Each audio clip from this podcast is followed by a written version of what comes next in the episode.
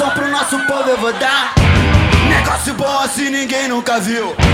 Tá tudo pronto aqui, é Meu consagrado e minha consagrada se prepara, pois começa agora o Lawcast. Fala galera, eu sou o Alex Ribeiro e começa agora o podcast dos liberais antilibertários. No último episódio, tivemos uma discussão aprofundada sobre a primeira aprovação da reforma da Previdência e a agenda de reformas que o país tem pela frente, em especial a reforma política. Magno Car, no Livre São Paulo, nos agraciou com sua participação e por isso somos muito gratos. Se você ainda não viu, vá em alguma plataforma que estamos disponíveis e assista. Estamos no YouTube, Spotify, Deezer, iTunes, Addict, Podbean, Castbox e SoundCloud. Lembrando que se você ainda não faz parte do nosso grupo online no Facebook, entra lá e faça parte conosco de debates sobre política, economia e filosofia. Temos também um financiamento coletivo no Padrim para melhorar o podcast cada vez mais. E de antemão, gostaria de agradecer os nossos padrinhos: Pedro Marcos, Gabriel Pezzini, Vitor Vanazzi, Gabriel Nunes, Alain Bueno, Fernando Olive e Fábio Costa. O episódio de hoje iremos tratar sobre feminismo e liberdade. Então, além dos nossos queridos Júlio e Dielson, habituais da nossa bancada, temos uma convidada especial que se chama Cecília Lopes. Cecília é graduanda em Economia pela PUC do Rio de Janeiro e presidente fundadora do Lola Brasil, Leagues of Liberty Alliance, movimento que se propõe a unir, promover e empoderar mulheres liberais. Produção, salva de palmas para Cecília. Cecília, cadê você? Nos dê a graça. Olá! Muito, Muito bom estar aqui com vocês. Muito obrigado, Cecília, por ter topado participar. É, Bem-vinda. Cecília. Ah, a gente tá aqui já. Tá aqui, tá aqui. Obrigada, gente. Boa- Obrigada a vocês pela oportunidade. Oi, oi, muito obrigado pela sua presença é, e muito obrigado por todos os nossos patrocinadores. É, tipo, a gente se esforça muito para produzir um conteúdo de qualidade para vocês e o apoio de vocês realmente é apreciado. Bom, como de costume, nosso primeiro bloco, o político público, comentamos algumas das movimentações políticas que ocorrem no Bananil semanalmente. Nessa semana, vamos falar e comentar sobre a possível indicação do Eduardo Bolsonaro à embaixada brasileira nos Estados Unidos, bem como o projeto apresentado pelo Ministério da Educação chamado Futuris.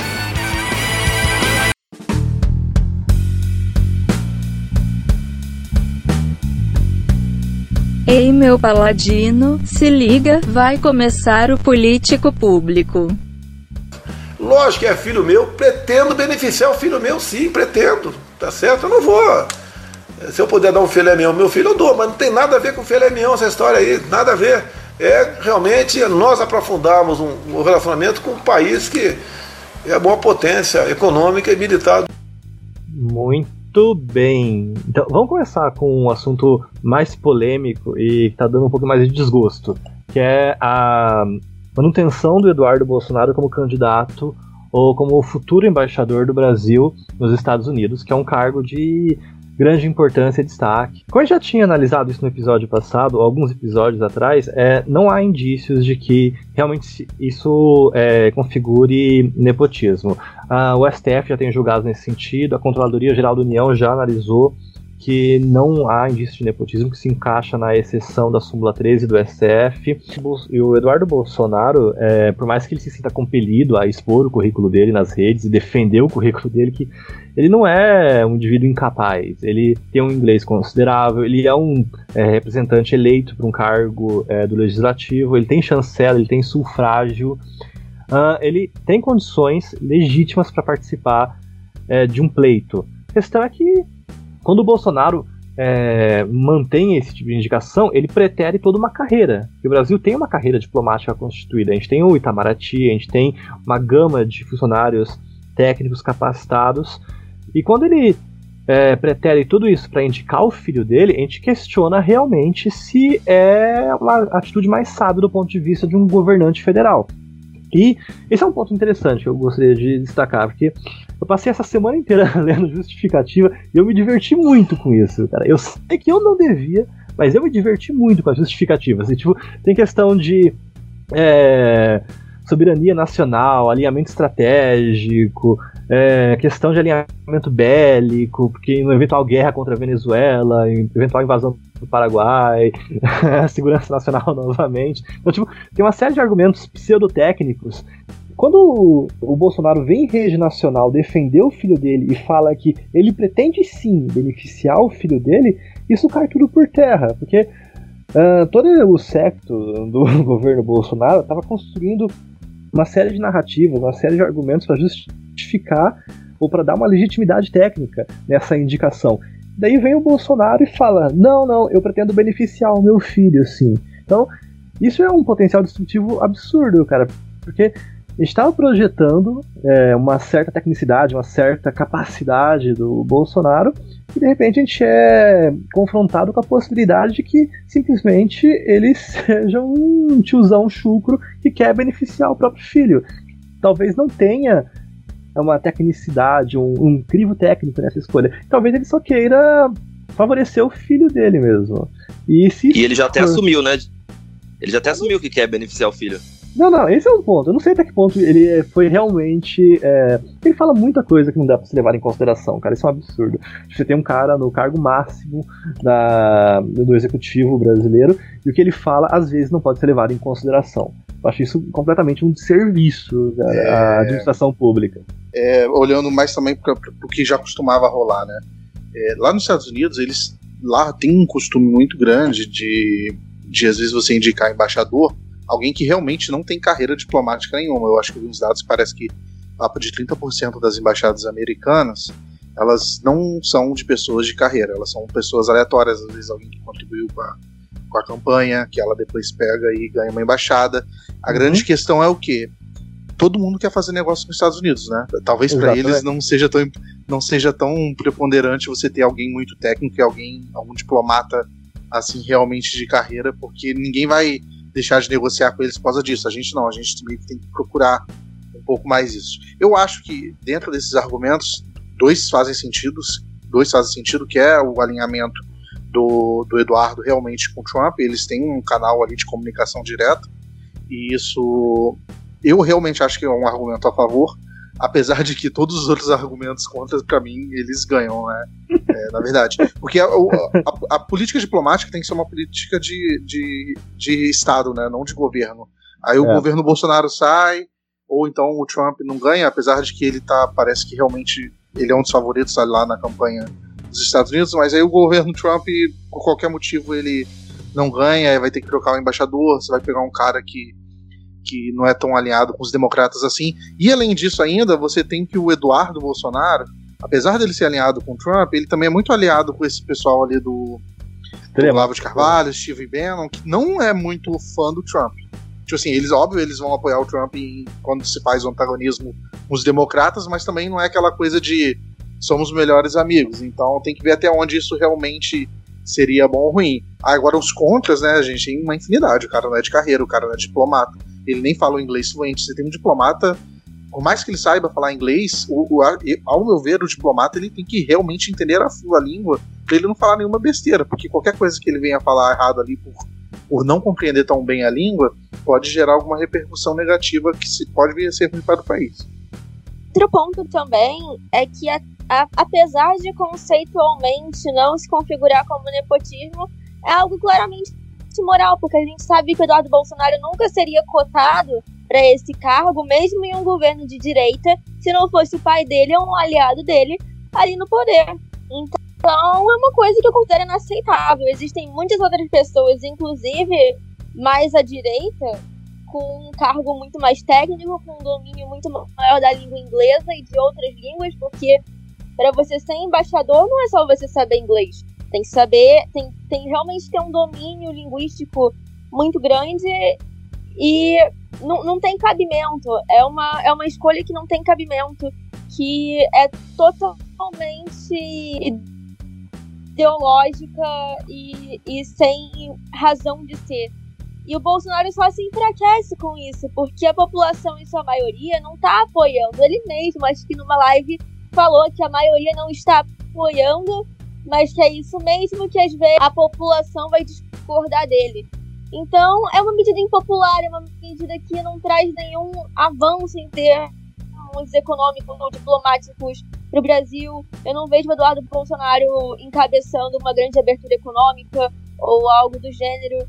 Eu, eu acho que vai ser um zero à esquerda se ele conseguir passar pela sabatina do Senado, que eu duvido que consiga. E espero que o presidente repense essa, essa ideia antes mesmo de, de indicá-lo.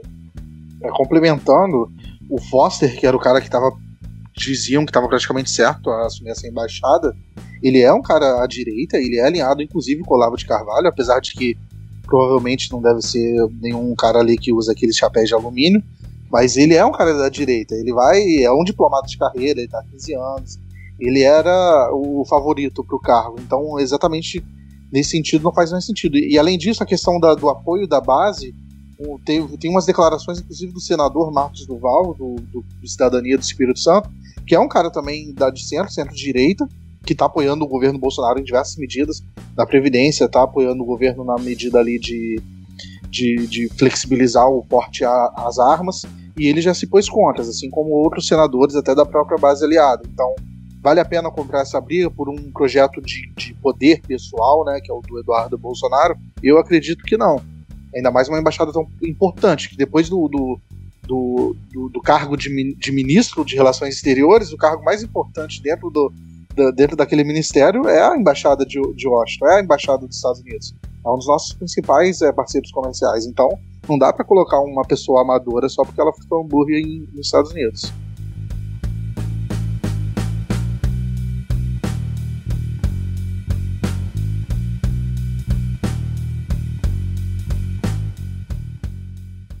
Bom, vamos falar sobre o Futurice agora, que é o projeto proposto pelo Ministério da Educação. Gelson, faça sua factual sobre. Uh, então, eu fiquei muito animado é, com esse projeto quando apresentaram é, no começo dessa semana, porque particularmente eu não esperava que nada disso acontecesse. Isso realmente me pegou de surpresa. Uh, eu sabia que o Ventranib ou o Ventrave estava planejando um projeto grande para tentar reestruturar a integridade a sustentabilidade financeira das universidades e institutos federais, mas eu não tinha ideia de como ele estava planejando fazer isso. E ele apareceu agora com. Ele fez aquela convocação para todos os reitores, e no evento ele apresentou o Futurice, que é um fundo é, de aproximadamente 102 bilhões de reais é, para estimular a entrada e a gestão de é, recursos privados para as universidades federais e institutos federais de pesquisa e ensino superior. Uh, só para quem deixar uh, atualizado, tipo, o, uh, desde a constituição dessas grandes universidades e institutos pelo, pelo governo Lula, desde o governo Dilma, a integridade financeira das universidades federais sempre foi algo é, sensível, porque essas universidades elas não são como a USP, Unicamp e a Unesp, que têm recursos na, no nível estadual. É, os recursos dessas universidades vêm direto do erário público e elas têm um regime de é, aposentadoria especial. Tanto é que quem paga é, a aposentadoria dos inativos não é o INSS, são os próprios, é o próprio orçamento das universidades. É, e por consequência disso, assim como quase todas as organizações e agências do setor público, há um gasto completamente desproporcional com inativos. Uh, para você ter noção da desproporcionalidade, das 20 maiores instituições de ensino superior federal, federais do Brasil, uh, 19 tem, um, tem uma proporção acima de 75% com gastos em pessoal e encargos. A, a Universidade Federal do Rio de Janeiro, que é de longe o maior orçamento de ensino superior do Brasil, que passa na casa dos 3 bilhões, ela gasta mais 75% e destina aproximadamente 1% com pesquisa. E os outros 24, 20, 23% é despesa corrente. Então, as universidades e institutos federais realmente estão em uma situação orçamentária questionável. Ah, agora a gente tem uma. É, infelizmente também não tem mais a questão, não tem mais a possibilidade de injeção de capital e recursos públicos, por conta de crises econômicas e a própria disfuncionalidade é, orçamentária da União. Ah, essa questão de sustentabilidade do modelo de financiamento do ensino superior não é algo só brasileiro, tá? Só para deixar claro na questão de que a gente está tentando é, depredar o ensino superior. Os Estados Unidos eles têm um problema muito sério com financiamento estudantil. Lá, 10% do PIB americano está comprometido com é, endividamento estudantil. Uh, adolescentes e jovens adultos estão é, sendo obrigados a viver com dívida. É uma situação realmente temerária e eles estão tentando lidar com isso da melhor forma possível, sem cortar o acesso às universidades a crédito e a modelos de financiamento. Uh, o Brasil, a gente tem um, uma questão um pouco mais sustentável que a americana. Nossa proporção dívida PIB em questão é, de ensino superior não é, não chega nas casas dos dois dígitos, ela mal chega na casa dos dois dígitos, felizmente. Então a gente não tem muito que se preocupar com isso. A questão agora é como você vai é, viabilizar que esses recursos que são destinados às universidades sejam bem utilizados. Uh, então veio o Futurice, que tem um potencial para ser uma mini reforma do ensino superior. Que ele, além de é, estipular diretrizes de boas práticas de administração pública para universidades, eles permitem e viabilizam modelos de injeção de capital privado. Isso significa a privatização do ensino superior? Não, de forma alguma. Uh, isso significa a criação de novos modelos contratuais de cogestão e parceria público-privada que podem viabilizar uma melhora drástica no, é, na infraestrutura do ensino superior brasileiro, ao mesmo tempo que pode viabilizar uma incrementação técnica nunca vista antes em questões práticas, porque uh, vai, além de injetar capital, vai permitir que pesquisadores trabalhem uh, e diversifiquem suas atividades, que hoje não é permitido, e vai melhorar uma dinâmica é, setor público e setor privado, em, questão, em questões de pesquisa e desenvolvimento e, e instrumentalidade de inovação diretamente para a indústria, para serviços ou para qualquer outra área. Bom, é, uma parte importante, eu acho, desse processo é que a questão da previdência que a gente tanto falou ultimamente, ela também está diretamente relacionada ao orçamento da, das universidades. Como a, a, a, aposentadoria também entra na conta do orçamento, essa aposentadoria acaba comendo um pouco dos recursos das universidades, que, em sua maioria, acaba indo para o pagamento do pessoal ativo e os inativos, que são os aposentados. É, em comparação às universidades de fora e também às universidades privadas, é, o gasto com o pessoal ativo e inativo aqui no, nas nossas universidades públicas é muito superior, chegando a 90 e tantos por cento, 80 e tantos por cento, dependendo da idade da universidade. As universidades mais novas não têm tanto esse problema. Qual o problema disso, né? O que isso ocasiona?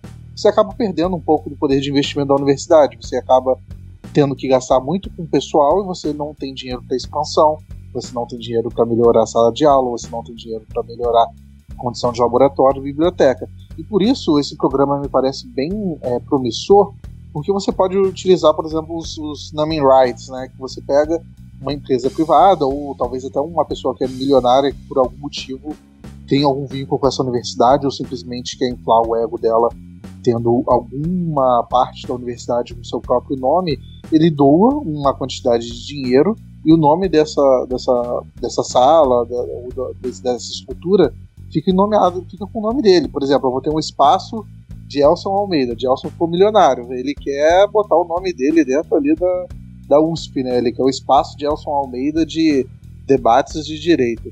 Vai ser aquele eu quero parte de desse dinheiro, hein?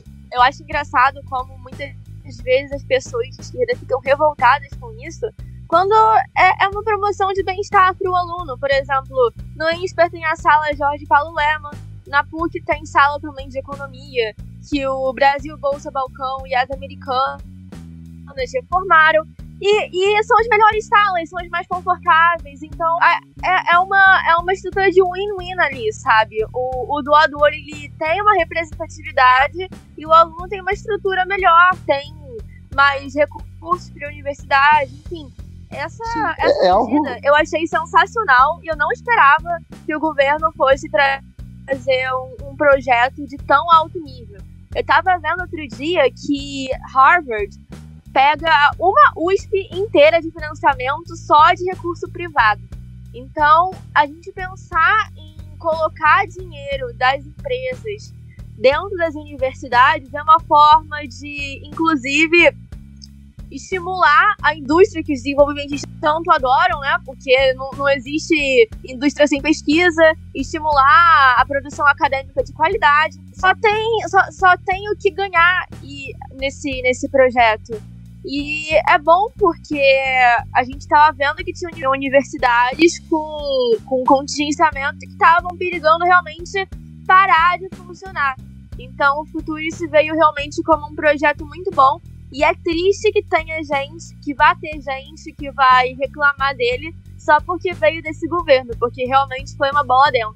Não, só, só falar que no, num grupo da, da, da universidade onde eu fiz faculdade, é, já teve gente lançando nota falando que isso era privatização do ensino superior. Não, isso é um ponto que eu queria discutir agora, porque realmente eu não vejo como isso pode ser traduzido como privatização.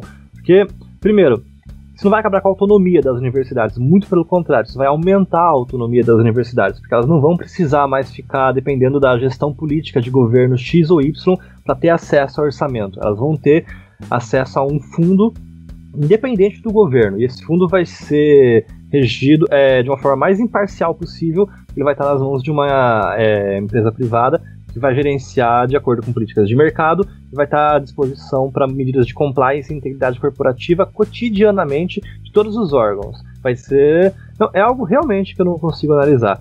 Um outro ponto também tem a questão da, do estabelecimento é, adicional de regras de transparência e auditoria e compliance das universidades que elas vão ter que se é, submeter para poder ter acesso a esses fundos. Porque mais transparência hoje em universidade é algo que todo mundo concorda que deve ter.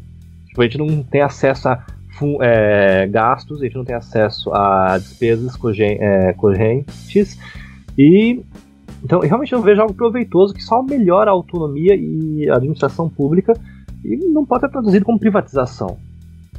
Ô, Gelson, me tira uma dúvida. Eu, ah. vi bastante, eu vi bastante gente dizendo que isso abre caminho para privatização. Você concorda com isso? Cara, eu não vejo como. O argumento que eles usam para abrir caminho para privatização é porque uh, uh, agentes econômicos que injetariam capital em instituições de ensino, eles condicionariam a pesquisa para áreas X e Y. Isso, tipo, é, pesquisa ou atividades acadêmicas tem que ser função social, tem que ter uma atividade de pesquisa de base. E isso desvirtuaria a pesquisa de base. Particularmente, eu não vejo isso é, acontecendo. Nossa, isso é uma que... visão completamente deturpada do, da realidade. Qualquer Exatamente. pessoa que teve qualquer contato com, com Até pesquisa porque acadêmica, não vai, que o dinheiro público não... É, e o dinheiro público não vai simplesmente... Não vai deixar de usar. Então, assim, claro que é... existem pesquisas, de fato, que elas não são rentáveis para as empresas, mas que elas até podem ser importantes no longo prazo ou até para conhecimento geral. Mas essas pesquisas não vão sumir, porque vai continuar tendo algum recurso público é, sendo gerido ali para poder financiar. A questão é que não vai entrar mais dinheiro, não é que vai sair de uma área e favorecer outra. Não, não é um jogo Talvez você até estimule as universidades a captarem verba, porque às vezes a universidade Olha, eu acho que qual é o grande problema, assim? Eu, eu, eu sou estudante, né? Porque os nossos ouvintes não sabem. Eu sou estudante de pós-graduação, faço doutorado em engenharia mecânica. É, eu já participei de iniciação científica a minha vida toda, eu tenho, de certa forma, um conhecimento do que é uma pesquisa científica. E também um conhecimento do que é o debate público a respeito disso. Grande parte da esquerda reclama muito de que a gente não tem um desenvolvimento de uma ciência nacional, a gente não desenvolve pesquisa nacional, a gente não tem uma indústria nacional, e essa é uma justificativa, inclusive, para da gente impedir de entrar tecnologia externa. Mas se você não quer que entre a tecnologia de fora, você também não quer que as empresas interajam com a universidade, você não quer que role uma sinergia, você não quer produzir patente, você não quer que a universidade atenda, ao mercado, fica, fica difícil sustentar uma tese dessa. Inclusive, a pesquisa não tem que atender interesses do mercado. Afinal, o que é o mercado? Para mim, o mercado é a sociedade. Se você está impedindo que a universidade sirva as empresas, você está desvirtuando, na verdade, uma, uma das funções da universidade também, porque o mercado ele faz parte da nossa sociedade. Ele também paga imposto, ele também financia a universidade, ele também financia pesquisa. Por que, que seria injusto o, o, alguma parte, algum setor do mercado se beneficiar de alguma pesquisa? Tipo, o bem público tem que ganhar algo com isso? Eu também acho que pode ganhar. Para mim, tem que ganhar. Digamos que uma empresa privada entrou numa universidade, investiu pesquisa e gerou uma patente de uma tecnologia. Pô, divide isso aí. Da parte do royalty para a universidade, da parte do royalty para o pesquisador e da parte do royalty para a empresa. Tá todo mundo ganhando. Esse dogmatismo é, anti-mercado que não faz sentido nenhum. É uma coisa que a gente só tem a ganhar. E eu realmente não consigo entender essa crítica da esquerda com isso, cara. É uma coisa que me deixa realmente perplexo, como diria o, o nosso grande Gil. Perfeito, Júlio. Eu tava até. Eu concordo com tudo que você falou. Eu até tenho algo a acrescentar. Eu tava lendo outro dia uma entrevista, acho que com um químico que ganhou algum prêmio internacional e ele tava falando um contraponto às doações privadas, porque ele fala que, por exemplo, na área da saúde, a indústria farmacêutica não tem muito interesse em financiar pesquisas de longo prazo que não podem dar em nada. Mas é aquilo, não, não é, como eu falei, não é um jogo de soma zero. E pesquisas de longo prazo, sem uma, uma, uma finalidade mais fixa, vão continuar sendo feitas no Brasil haverá, na verdade, um, um incentivo, um estímulo para que mais pesquisas sejam feitas em mais áreas diferentes. Então, eu, eu realmente. Eu sou crítica ao governo Bolsonaro, mas eu realmente não enxergo como esse projeto pode ser negativo para a pesquisa e para a universidade brasileira. Inclusive, eu já vi dados sobre pesquisa, mais ou menos como é dividido. É, tem esse debate de, de pesquisa de base e pesquisa aplicada. Obviamente, você, eu, não, eu não sou, eu sou totalmente contra essa ideia de que você não tem que ter investimento público em pesquisa. Só que essa, esse investimento ele tem que ser criterioso. A gente investe muita pesquisa que não tem, não devolve, digamos assim, é, o investimento. Como que seria a avaliação desse investimento, digamos, vamos lá, né? A pesquisa de base, ela gera publicação também. Se o cara que está fazendo pesquisa de base publica numa revista de alta, alto desempenho, alta qualidade, vamos continuar financiando esse cara a pesquisa de base ele tem espaço dentro da academia também. A grande questão que eu vejo aí é que tem muita gente que faz pseudo pesquisa, faz pesquisa que não importa nada para ninguém, nem para parte da pesquisa de base, e está querendo garantir que a, a, sua visão de mundo seja contemplada, porque ele acredita que aquilo ali é bom, ele acredita que ele faz um bom trabalho, e, e ele está achando que por causa disso ele tem que ser atendido só porque ele fez um doutorado e ele tá afim de pesquisar aquilo. E não é bem assim que funciona. Você tem que ter um mínimo de critérios e metas a serem atendidas, até para pesquisa de base. Exatamente, mas aí a gente vai de volta para um ponto que eu bato, tipo, acho que é um, desde uns 3, 4 anos, cara, que o Brasil não tem um problema com é, viés ideológico nas universidades. É bom que universidades tenham ideologia, cara, porque ó, a gente fala mal da Unicamp, do departamento de economia deles, mas a Unicamp é a campeã de patentes do Brasil, em questão de universidade. Tipo, ano passado eles quebraram um recorde deles, que também, diga-se, e conseguiram é, registrar 200 patentes. Tipo, a USP não consegue 200 patentes por ano, cara. Então, é realmente bom que universidades elas tenham um viés ideológico, elas tenham uma identidade, porque isso cria uma diversidade, isso cria um perfil, e se a Unicamp não fosse tão enviesada em sentido indústria e desenvolvimento, eles não teriam a, a, é, esse bônus que eles têm hoje. Agora, qual o problema? A gente tem um problema de professor marxista? A gente tem problema. Não, a gente não tem um problema de professor marxista. A gente tem um problema de é, grupos de interesse que, se, que aparelham universidades de modo a conseguir acesso a financiamento e fontes de renda e financiamento. A questão é, esses professores são alocados num espectro político de esquerda? A maioria sim, mas isso é uma questão mais é, de consequência histórica. Se o muro de Berlim tivesse de pé, de pé ainda, muito provável que fosse de direita. Não, isso é um consequencialismo histórico, cara. Mas, enfim, o problema não é que a gente tem é, professores marxistas alienados. O problema é que a gente tem professores que não exercem a posição deles, a posição política, filosófica, social econômica, de uma forma qualitativa. É, eles ficam na mesma crítica rasa. Em suma, né? Em suma. Em suma, só pro processo. O, pro, o projeto parece bom, parece promissor. Obviamente a gente tem que olhar cada ponto dele, né? Pra não ficar. também falar que tudo é maravilha. Eu não vi com muitos detalhes, eu vi pontos gerais, mas parece ser um bom projeto e parece uhum. que a gente está caminhando para o que o mundo inteiro já faz. E a gente não tem que ter medo de fazer o que os outros já fazem. Exatamente. Porque nossas políticas são baseadas em fatos e evidências. Muito bom, muito bom. Quando eu crescer, eu quero ser igualzinho vocês. Vocês são muito inteligentes.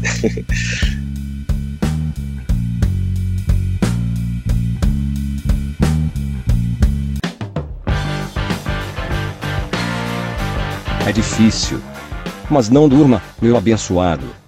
Começa agora. A política pública.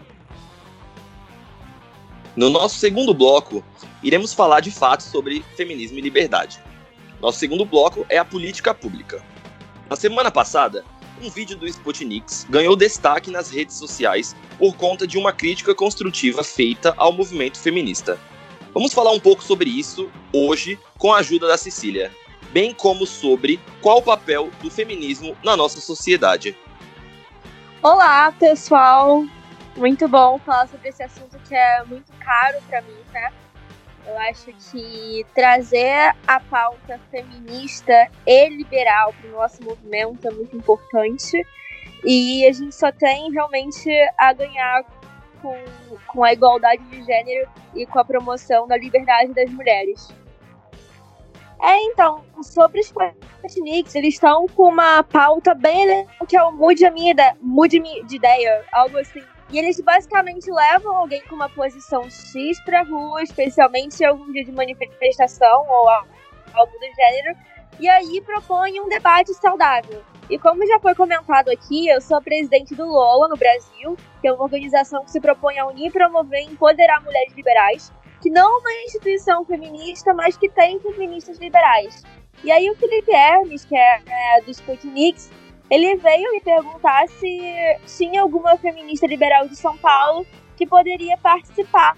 E aí algumas meninas do Lola foram pra rua e fizeram esse diálogo que eu achei muito legal. É, aliás, muitas das críticas que fizeram durante o vídeo são críticas com as quais eu, todas elas concordamos, sabe?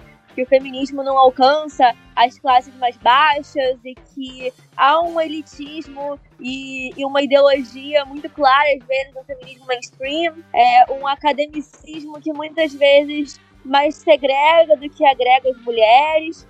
E foi até engraçado porque cortaram algumas partes onde as pessoas falam isso e viralizou. Mas são, são pontos com os quais a gente justamente concorda e que esse ato foi muito proveitoso para o Lola e para o debate sobre feminismo. A gente conseguiu várias novas líderes depois desse episódio. E, e foi realmente um, um, momento muito engrandecedor, porque é importante a gente trazer a pauta feminista para o debate da sociedade. Eu acho interessante isso que você comentou da parte de, de como que acaba viralizando, né? Porque como é o foco, né? Às vezes vocês tiveram uma visão, vocês concordaram com parte da crítica que aconteceu. E o, o, debate, como é posto na internet, é como se fosse uma lacrada, né? Em cima de vocês. É, a internet ele tem esse mal, que eu acho que ele acaba polarizando demais o debate, ao invés de colocar a gente para convergir nos pontos em comum. E eu acho que um outro ponto interessante, Cecília, para pegar nesse debate, é que o feminismo normalmente ele é muito associado aos movimentos de esquerda é, essa ideia do feminismo liberal, pelo menos acho que para o grande público é um pouco mais alto. Você poderia diferenciar para a gente, é, centralmente, assim, de em que difere, basicamente, o feminismo que as linhas de esquerda costumam defender para o feminismo mais liberal? Dá para conciliar o feminismo com o liberalismo? Dá para ter um feminismo de direita? Com certeza. Feminismo de direita é um termo com o qual eu não sou muito afeita, mas feminismo liberal, feminismo individualista são termos que eu gosto muito. E é, é sempre bom dizer que o feminismo nasceu liberal. As primeiras feministas do mundo que, na, que atuaram na mesma época, Mary Wollstonecraft na Inglaterra e Olympe de Gouges na França, eram declaradamente liberais. O, o feminismo ele nasceu justamente dessa ideia de que a mulher ela é uma propriedade de si mesma. E que o governo, não, o governo e a sociedade não podem oprimi-la, porque naquela época existiam várias leis que restringiam uh, a aquisição de bens e a atuação pública das mulheres. E justamente o feminismo na primeira onda, que foi mais liberal, apesar de ter tido mais para frente também uma, uma pegada anarquista, é, foi essencialmente liberal. E depois exi existiram e existem outras pensadoras modernas que seguem nessa vertente. Posteriormente, ali no século XIX, naquela época em que teve mais a parte anarquista, né, do, da luta sufragista, também é bom salientar John Stuart Mill e Harriet Taylor, a esposa dele, que inclusive escreveu junto com ele A Sujeição das Mulheres, que é um livro muito famoso em defesa da liberdade dos direitos das mulheres. E eles atuavam na Sociedade Kensington, que era uma sociedade pacífica que defendia o sufrágio feminino e os não agressivos como as anarquistas com Emily Pankhurst. Existe uma conciliação muito grande, eu diria na verdade de que o feminismo ele é muito mais liberal do que de esquerda, porque na base dele existe a luta individualista. Foi posteriormente, com a expansão das ideias socialistas, que houve a interseção do, com o feminismo marxista e depois, no, já no século XX, feminismo radical, interseccional, que tem uma, uma posição mais coletivista. O feminismo ele nasceu como uma luta individualista e por liberdade. E é sempre bom salientar que no início do início, os marxistas não eram a favor da pauta feminina. Inclusive, todos os filósofos ali que estão jogados mais para o coletivismo, como Rousseau, defendiam a sujeição das mulheres. Rousseau tem tratados em que ele defende que as mulheres deveriam receber uma educação unicamente para ensiná-las a servir aos maridos. Enquanto a gente vê vários autores liberais, principalmente Stuart Mill, levantando a bandeira da igualdade de gênero e é sempre bom salientar que as pautas sociais elas foram de certa forma furtadas, né? As pautas sociais foram de certa forma furtadas dos liberais, né? Pela esquerda. Então, a pergunta primordialmente deveria ser como o movimento que nasceu de um ímpeto individualista hoje se tornou tão, tão coletivista e mais é, eu, eu ia comentar que o, o, o, feminismo ele, na, ele nasceu também com, com base nas ideias iluministas, né, que pregavam a, é, liberdade e igualdade, foi basicamente o que a Cecília comentou, muito bom. E existe uma interseção muito grande entre iluminismo e liberalismo, é difícil dissociar os dois. Né? A Mary Wollstonecraft é tida como uma iluminista também, e outro fato interessante de salientar é que a primeira feminista brasileira e da América Latina, a Nízia Floresta, ela também era liberal e o primeiro trabalho dela sobre feminismo, que foi Direito das Mulheres e Injustiça dos Homens, foi uma releitura e tradução do livro da Mary Wollstonecraft. Então tam também tem como dizer que o feminismo brasileiro e latino-americano nasceram com um ímpeto liberal. Olha que massa.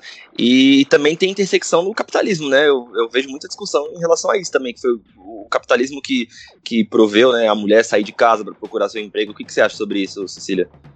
Tem até um artigo do próprio Engels, que ele, eu acho que se chama A Situação da Classe Trabalhadora na Inglaterra, em que ele conta a história de duas irmãs que expulsaram um pai bêbado de casa que as agredia, dizendo: você não nos sustenta mais. Então, na verdade, foi o sistema de mercado que possibilitou a liberdade das mulheres e vou além, a revolução industrial.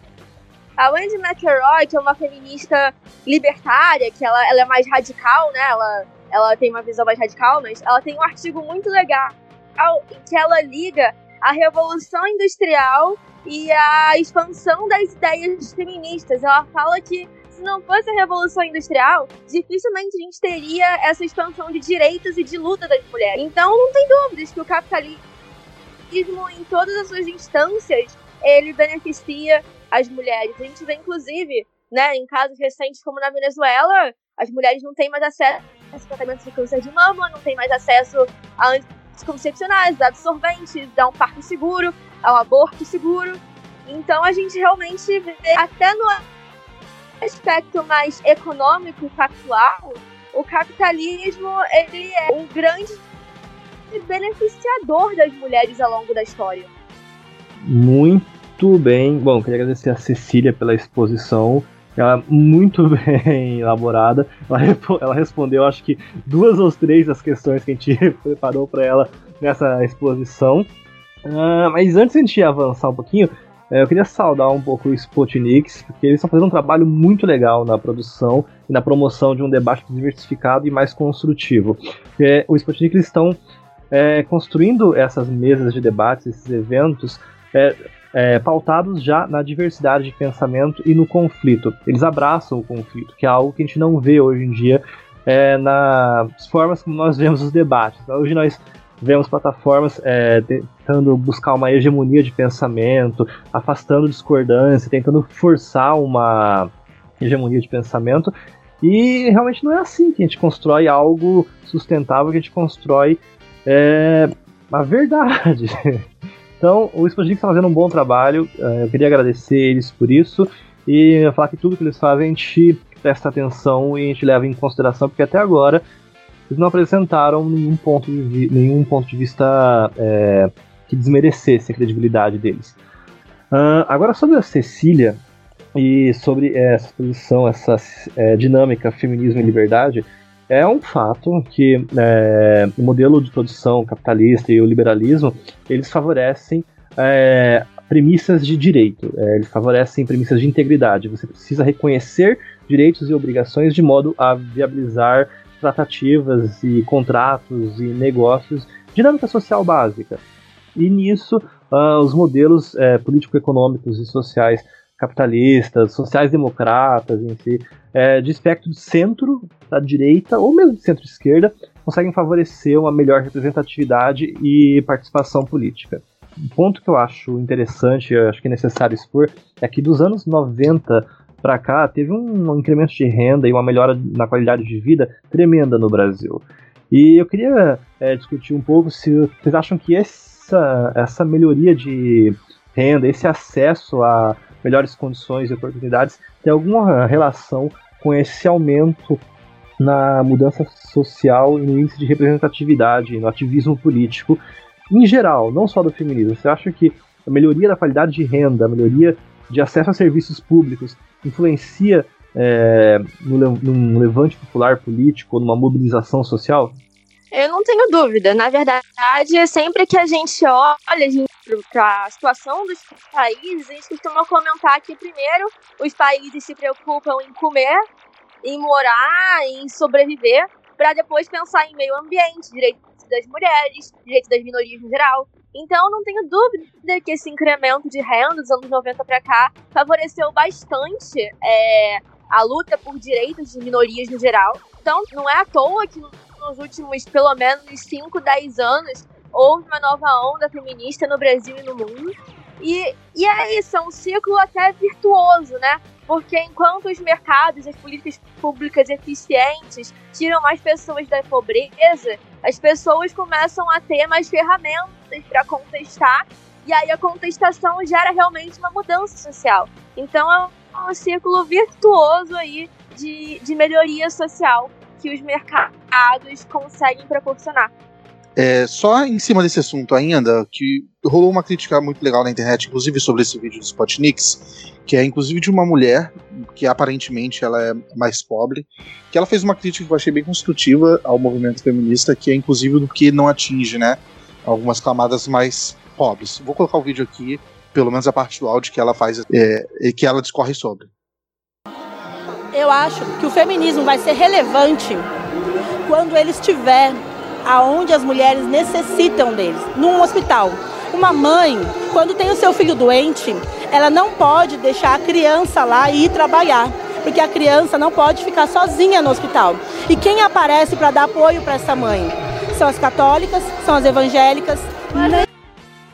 Então, Cecília, dentro dessa crítica, você conhece alguma, alguma questão dentro do movimento feminista que ela busca resolver isso, que ela busca melhorar esse contato? E como você falou, primeiro eles se preocupam em comer e sobreviver. Basicamente, a, o que me parece é que a, a, pessoa mais pobre, ela, antes de entrar nesse discurso mais filosófico do, do, do, feminismo, ela primeiro quer saber de sobreviver, de ter qualidade de vida, de ter é, os seus filhos sendo bem criados, ter um espaço no hospital. Como que o movimento feminista atual, no seu ponto de vista, está tentando lidar com isso? É, em primeiro lugar, eu quero deixar bem claro que eu concordo plenamente com a crítica que ela fez no sentido de que o feminismo hoje ele é academicista e ele não atinge as pessoas mais carentes que deveria atingir. Isso, isso é um fato. E é sempre bom deixar claro que é muito difícil falar sobre o feminismo, porque existem mais de 13 vertentes. Então eu posso falar aqui, enquanto feminista liberal, qual é a minha posição sobre esse tema. E eu concordo em plenitude, porque a gente vê feministas marxistas. Eu lembro que eu já debati com uma feminista marxista que a tese dela era de que políticas públicas focalizadas não iam resolver o problema e que só a revolução ia libertar as mulheres. Quando a gente tem aqui, num dado, por exemplo, do Fórum Brasileiro de Segurança Pública, que nos últimos 12 meses, 1,6 milhão de mulheres foram espancadas ou sofreram tentativa de estrangulamento no Brasil. Qual é a nossa prioridade? Fazer uma revolução comunista salvar essas mulheres que estão realmente passando por um perigo de vida? É aquilo, a crítica que eu faço ao feminismo atual, que é a mesma crítica que eu chamo de mainstream, que é a mesma crítica que essa moça fez no vídeo, é justamente que está preocupado muito mais com mansplaining e interrupting do que em pensar políticas públicas para essas mulheres carentes que estão em uma situação vulnerável. Quantas meninas hoje pobres não estão passando por uma por uma situação de abuso sexual, de prostituição infantil? Quantas mulheres pobres estão sendo agredidas e abusadas dentro de casa não conseguem se libertar porque dependem financeiramente do parceiro. Eu acho que o feminismo ele tem que focar essencialmente nessas pautas. Todo o resto é supérfluo, é frufru e a gente pode tratar futuramente. Claro que também, se acontecer, por exemplo, de uma mulher ser interrompida em alguma circunstância, a gente pode comentar, pode criticar. Mas o cerne do movimento não deveria ser esse. Eu acho que o que eu trago aqui de importância do feminismo liberal é a elaboração de políticas públicas embasadas em dados e evidências para poder, de fato, ajudar essa porque a gente não vai conseguir fazer isso com um discurso marxista bonitinho, ou então com, com roda, com sarau de poesia contra o machismo. A gente vai fazer isso realmente com mão na massa, com muito estudo e com muita política focalizada. É, em parte dos problemas você consegue resolver é, gerando a independência financeira, né? Eu, eu, pelo menos, a minha percepção é que boa parte dos problemas, digamos assim, de relacionamento, ou então esses problemas mais caseiros, se dá por uma dependência histórica da mulher com o homem. E é importante realmente salientar essa questão da dependência financeira, porque é justamente ela que muitas vezes permite que as mulheres continuem em uma situação vulnerável de violência e que também reduz o salário delas. Um ponto muito importante desse, desse debate que a política pública poderia agir é na questão das creches, porque muitas vezes a mulher, ela continua, mulher carente, pobre, continua dependente do marido, se submetendo a abusos, porque não existe vaga, não existem vagas suficientes em creches para alocar todas as crianças. Então, se a gente pensar em políticas públicas de, de educação básica, a gente poderia não só ajudar essa mulher a conquistar a independência financeira, como também reduzir um pouco a desigualdade salarial. Porque muitas vezes o fato dela ficar muito tempo fora do mercado de trabalho faz com que ela aceite um salário, um trabalho com uma remuneração menor. Então existe até onde a política pública pode agir nesse sentido, né? Para ajudar as mulheres a conquistar a independência financeira, que é uma pauta, eu acho, primordial do feminismo liberal. Ah, muito bem, é, como a Cecília bem explicou, é, toda essa pauta, toda a agenda de representatividade feminista, ela é histórica, ela é complexa e ela é interdisciplinar. Quer dizer que é muito difícil você achar uma resposta que atenda tudo. E é muito difícil também você conseguir fazer um diálogo entre esse tema e outros aspectos conflitantes na sociedade, como é, desigualdade, é, incremento de renda, modelos de produção, é, representatividade política. São conflitos que existem, que são inerentes à nossa sociedade. Quanto mais complexa ela se torna, mais esses conflitos se tornam evidentes. E a gente tem que saber lidar com ele da forma mais construtiva e sustentável possível, porque a gente está aqui para isso, basicamente. Não, se não houvesse conflito, nesse tipo de conflito, não haveria uma sociedade propriamente dita, diga-se. Agora, com relação à construção de um consenso, com relação à construção dessas ideias, eu queria perguntar para Cecília se ela vê uh, algum ponto é, de inflexão onde é, valores, seja de esquerda ou de direita, seja é, capitalista, socialista, eles convergem. Porque isso é um ponto que eu acho que realmente é importante. A gente quebrar um certo monopólio de grupos políticos e de grupos de interesse, dizendo que nós somos grupos políticos X e representamos pessoas Y. Ponto. É, eu acho que é importante a gente deixar claro que uh, pautas republicanas, pautas liberais, pautas sociais democratas, elas têm valores em comum e que elas lidam com o bem comum, que elas não buscam só exercitar a representatividade. E eu queria ver se a Cecília pode é, apresentar exemplos para a gente desse, desses, desses pontos de inflexão no feminismo. É, então, eu sempre costumo falar que as pautas sociais elas não são monopólio da esquerda e pessoas das mais diversas ideologias podem defendê-las e praticar. Eu entendi bem a pergunta, você quer mais exemplos práticos dessa, dessa, das pautas feministas transcendendo aí a ideologia.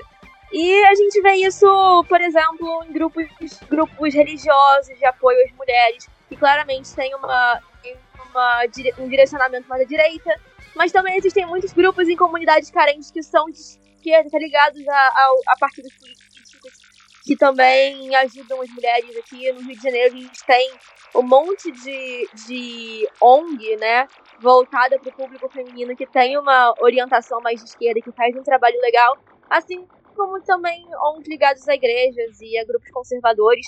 É sempre importante frisar, tem o Lola também, que é uma instituição liberal que sempre tenta ajudar e promover as mulheres, né? A gente não faz só eventos voltados para o liberalismo, a gente já faz aulas de autodefesa, cursos de finanças pessoais, cursos para montar currículo. Enfim, são coisas que podem ajudar as mulheres em diversas áreas, independente da ideologia. Então, a mensagem que eu quero deixar é que a luta pela liberdade das mulheres não é monopólio da esquerda.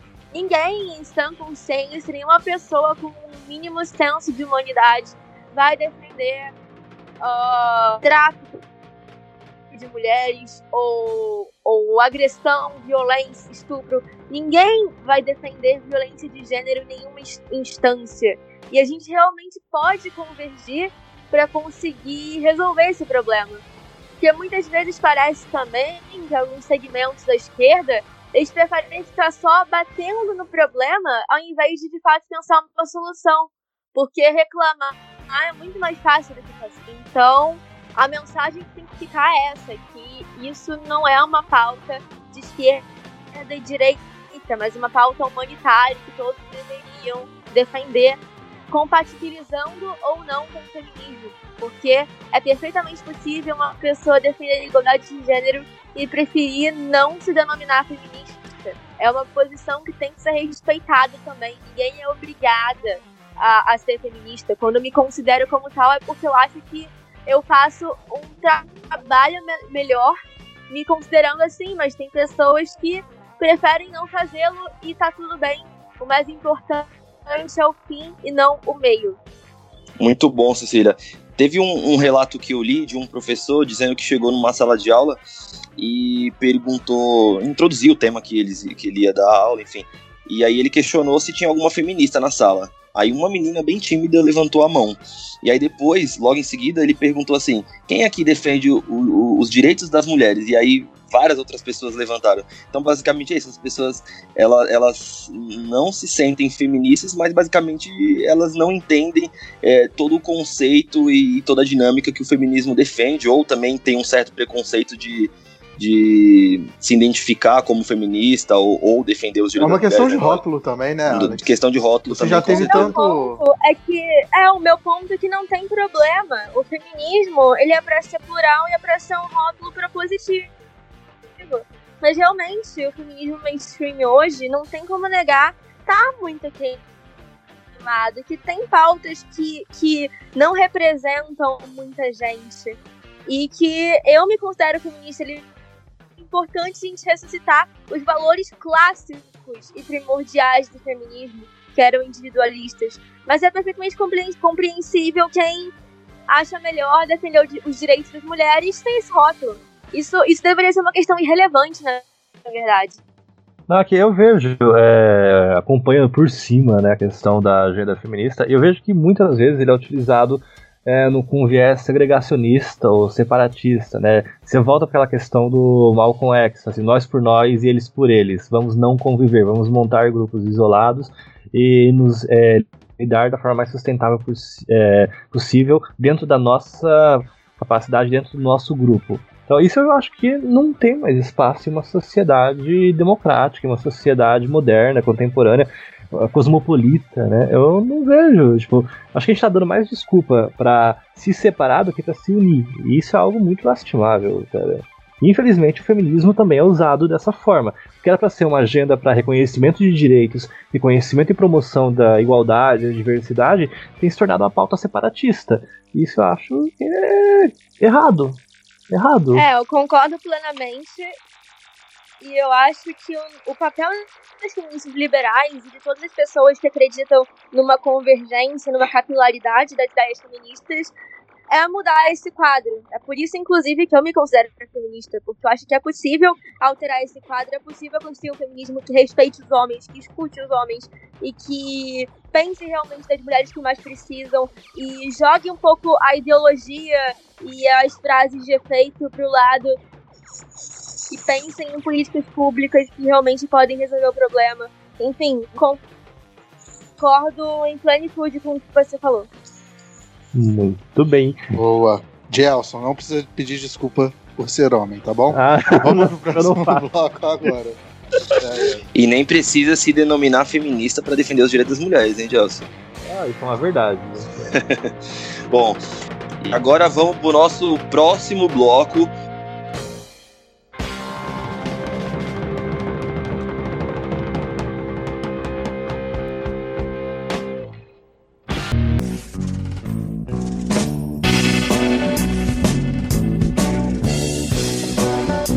Tem gente que não gosta, mas a gente até que é chegado numas rapidinhas. Vamos agora para o nosso último bloco, que são as notícias rápidas, comentar coisas que aconteceram durante a semana. Então vamos lá. Rapidinha número 1. Um. Escola sem partido suspende atividades alegando falta de apoio. Olha, essa é uma daquelas notícias que a gente tem que bater palma e glorificar de pé, cara. Porque de verdade, eu acho que hoje em dia, quando a gente tenta, a gente se esforça tanto para construir um bom debate, para construir um bom mecanismo de discussão de valores, uma boa plataforma para é, construção de pensamento técnico, acho que não tem nada mais antiproducente do que você censurar esse tipo de diversidade com a ideologia de escola sem partido. Na verdade, é um partido, cara. Um partido enviesado que a gente não consegue identificar ainda, mas ainda assim ele é um partido. E a escola sem partido, ela é legal que não teve adesão por parte do governo Bolsonaro, mas a questão é que não foi só o governo Bolsonaro, cara, foi tipo todo o governo e toda a academia teve um consenso é, no meio de política pública educacional que escola sem partido não funciona e que não devia ser aplicado. E agora eles estão suspendendo atividades. Eu considero uma vitória. Ainda bem, né? É a patrulha, é a patrulha da, da não ideologia com a ideologia, né? Absurdo. Só, só digo uma coisa, graças a Deus. Graças a Deus. Olha o sotaquezinho, carioca. Rapidinha número 2. Na corrida da reforma tributária, governo torce pelo Senado contra a Câmara. Não, que a gente tava falando do episódio passado, cara. Tem dois projetos de reforma tributária em Brasília, é um na Câmara dos Deputados, um no Senado, e tem um no forno vindo da Poder Executivo Federal. E o Lupe, também, do PSL, ele fez um adendo querendo criar um imposto único no projeto da Câmara. Então, é, aparentemente o Senado é, conseguiu um apoio é, do governo federal porque eles têm uma facilidade maior para construir uma base, para votar e para mandar a situação para a Câmara. E ok, aprende. É que, como gente tinha visto antes, realmente não tem muita diferença entre os dois projetos. É, a gente tinha um favoritismo, eu particularmente eu tenho um favoritismo pelo BLAP, mas a princípio, se conseguirem chegar a um acordo nas duas casas, acho que vai ser tudo a mesma coisa entre si, vai ser uma proposta construtiva do mesmo jeito acredito que no fim eles devem mesclar também, né? Da mesma forma que, o, que as casas participaram do debate público na, na reforma da Previdência, na reforma tributária, provavelmente o executivo vai participar e vai dar a contribuição dele também é, nos pontos que eles acharem fundamentais, né? O que eu tô vendo aí que tá tendo dissenso mesmo é sobre o tal do imposto único, que ninguém tá curtindo essa ideia. Bom, próxima rapidinha. Movimentos de renovação política preparam reação a partidos após caso da deputada. A Tabata é o claro exemplo de uma parlamentar de excelência que dá um bug na cabeça de quem se alimenta e lucra com a polarização. Então, não só ela, como todos os deputados de centro-esquerda que votaram a favor da reforma da Previdência, que votaram a prática a favor do Brasil e da aposentadoria das pessoas mais pobres, eles merecem realmente todo o apoio e movimentos de inovação têm de fato que reagir a essa ofensiva da, da, da velha política, porque não pode ficar desse jeito. Eles não podem simplesmente boicotar parlamentares por terem um mínimo de, de bom senso e autonomia. Quem critica ela é quem votou é, contra o plano real, contra a lei da responsabilidade fiscal, né? Então, sigamos. Felipe Rigoni também, o deputado do, também do Renova e também do Acredito, amiga também da Tabata, né? Ele também foi bastante criticado lá no Espírito Santo, que é inclusive meu estado. O, o, PS, o PSB, que é o partido dele, também tinha orientado voto contra. Só que um pouco diferente do, do PDT, o PDT rolou realmente uma ofensiva para cima dos deputados que ficou é, mais representada na figura da Tabata. Né? Inclusive, estão dizendo aí que ela ficou um pouco chateada com isso e talvez ela mesma saia do partido, mesmo que ela não seja expulsa. Né? Não sei se vão expulsar os outros também, mas é uma pena um partido que suas, suas exigências atendidas, não todas, obviamente, mas tendo parte das exigências atendidas, continua sendo contra por. sendo contra, basicamente, né? É porque tem, tem uma questão aqui central que eu vejo na, no debate democrático, só estendendo um pouquinho né, a ideia da rapidinha, é que quando você apresenta um projeto, você tinha um projeto do governo e ele era 100% do governo. O governo ele foi abrindo um pouquinho a mão do, do seu projeto 100%, dialogando, abrindo a mão para ter uma, um consenso maior. E foi agregando propostas de outros, outros lados ideológicos. Parte dessas propostas era do, do partido do PDT. Então, o governo estava se propondo ao diálogo e estava propondo abrir mão do que ele tinha por convicção. O PDT ele não enxerga dessa forma, porque aparentemente, para o PDT, a única reforma que seria viável é a reforma que convirja 100% com o ideal proposto por eles. Então, ao meu ver, quem está sendo antidemocrático, quem não está sendo consensual, quem não está propondo um diálogo de fato construtivo é o PDT que está atuando contra os seus deputados que votaram a favor do diálogo salientar, é bom salientar que a popularidade da Tabata e a aprovação da Tabata subiu depois que ela votou a favor da reforma da Previdência. Adicional, uh, primeiro é, dois pontos bem simples, cara. Primeiro, que eu queria deixar claro que não é o partido que exerce, é, é, que exerce representatividade, que não é o partido que é submetido ao sufrágio numa eleição. É o candidato. É o candidato que representa determinado grupo de pessoas, é o, determinado, é o candidato que é, constrói a base, e esses candidatos estão unidos diante de uma bandeira partidária. Ok, então o PDT ele não exerce uma representatividade em si, ele é uma bandeira, ele, ele representa ideais, ele representa representa valores, mas quem realmente fala por pessoas é o candidato. É o candidato não, é o servidor público, no caso é a Tabata. Uh, segundo ponto, é sobre esse levante da centro-esquerda, só para deixar claro, o Felipe Rigoni, que estão falando, ele está como relator em um outro, é, outro projeto que é de extrema importância para a situação fiscal brasileira, que é o projeto que é, normatiza e padroniza as normas fiscais da dívida pública. Então, ele é, tá com a regra de ouro na mão, só para deixar claro. E o respeito à regra de ouro, a integridade, tudo que a regra de ouro representa para o regime fiscal brasileiro, está nesse projeto, nessa PEC, e ele vai ter que ter um apoio tremendo para conseguir gerenciar toda essa situação. E pelo que eu vi hoje, é, pelo que eu vi ao longo desse semestre de discussão parlamentar, eu acredito que a gente está bem representado, que a nossa integridade fiscal está bem cuidada na mão dele. Bom, próxima rapidinha. Governo quer convênio com faculdade privada para revalidar diploma estrangeiro de médico. Uh, o Brasil tem um problema muito sério com acesso à saúde, isso é algo crasso. Políticas setoriais foram implementadas e bem sucedidas, diga-se. Tá? Política, setorial, é, política setorial do Mais Médicos é um dos poucos casos de políticas bem sucedidas de é, melhoria na prestação de serviços públicos.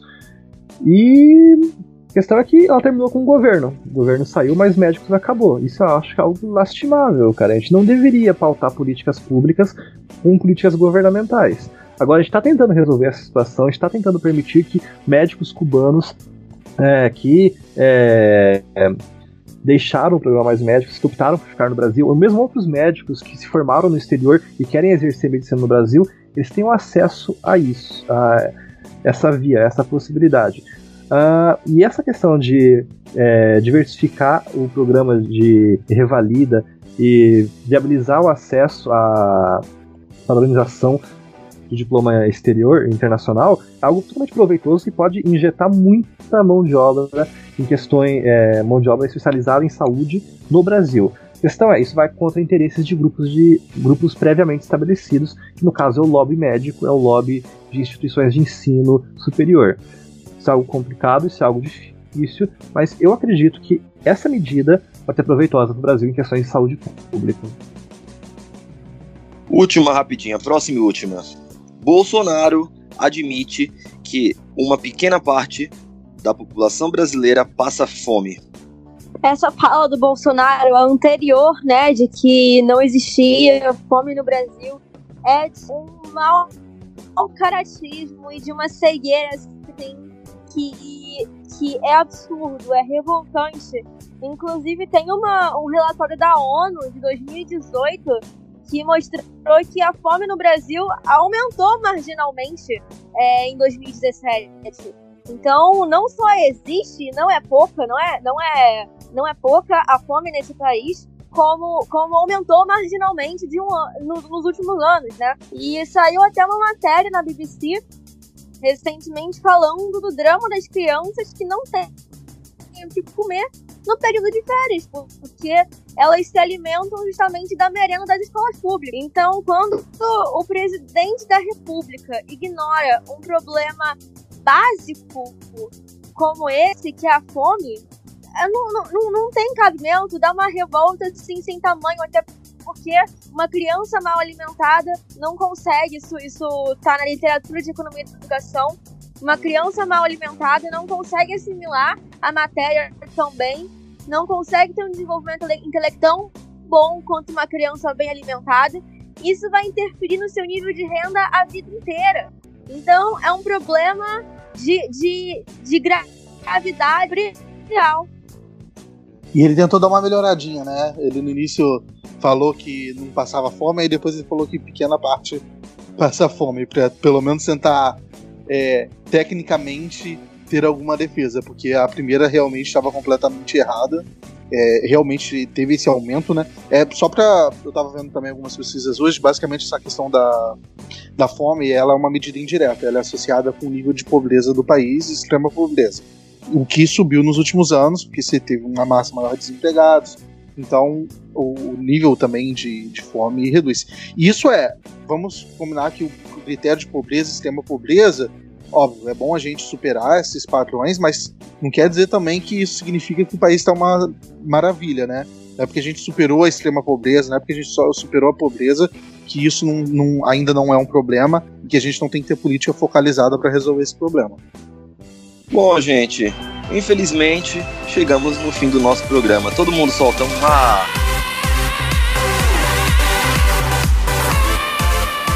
Cecília, muito obrigado pela sua participação, muito proveitoso, assim, né, ter seu conhecimento. Eu agradeço, adorei. É, um beijo pro pessoal do Rio. Sigam o Lola no Facebook e no Instagram. No Facebook é Lola Brasil, Ladies of Liberty Alliance. E no Instagram é ladiesofliberty.brasil. Muito bom. É, lembrando que a gente tem um financiamento coletivo no Padrim.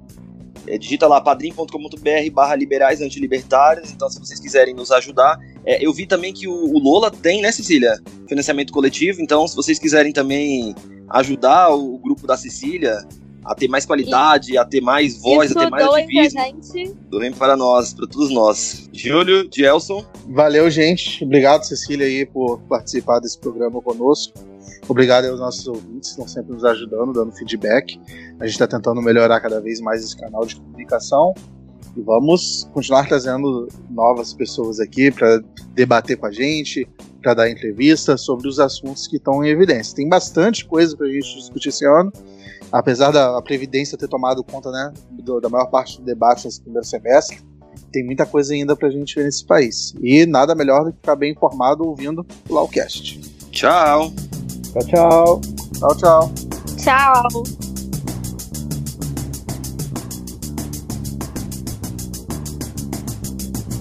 Acharam que eu não voltaria? Aqui estou, meus consagrados.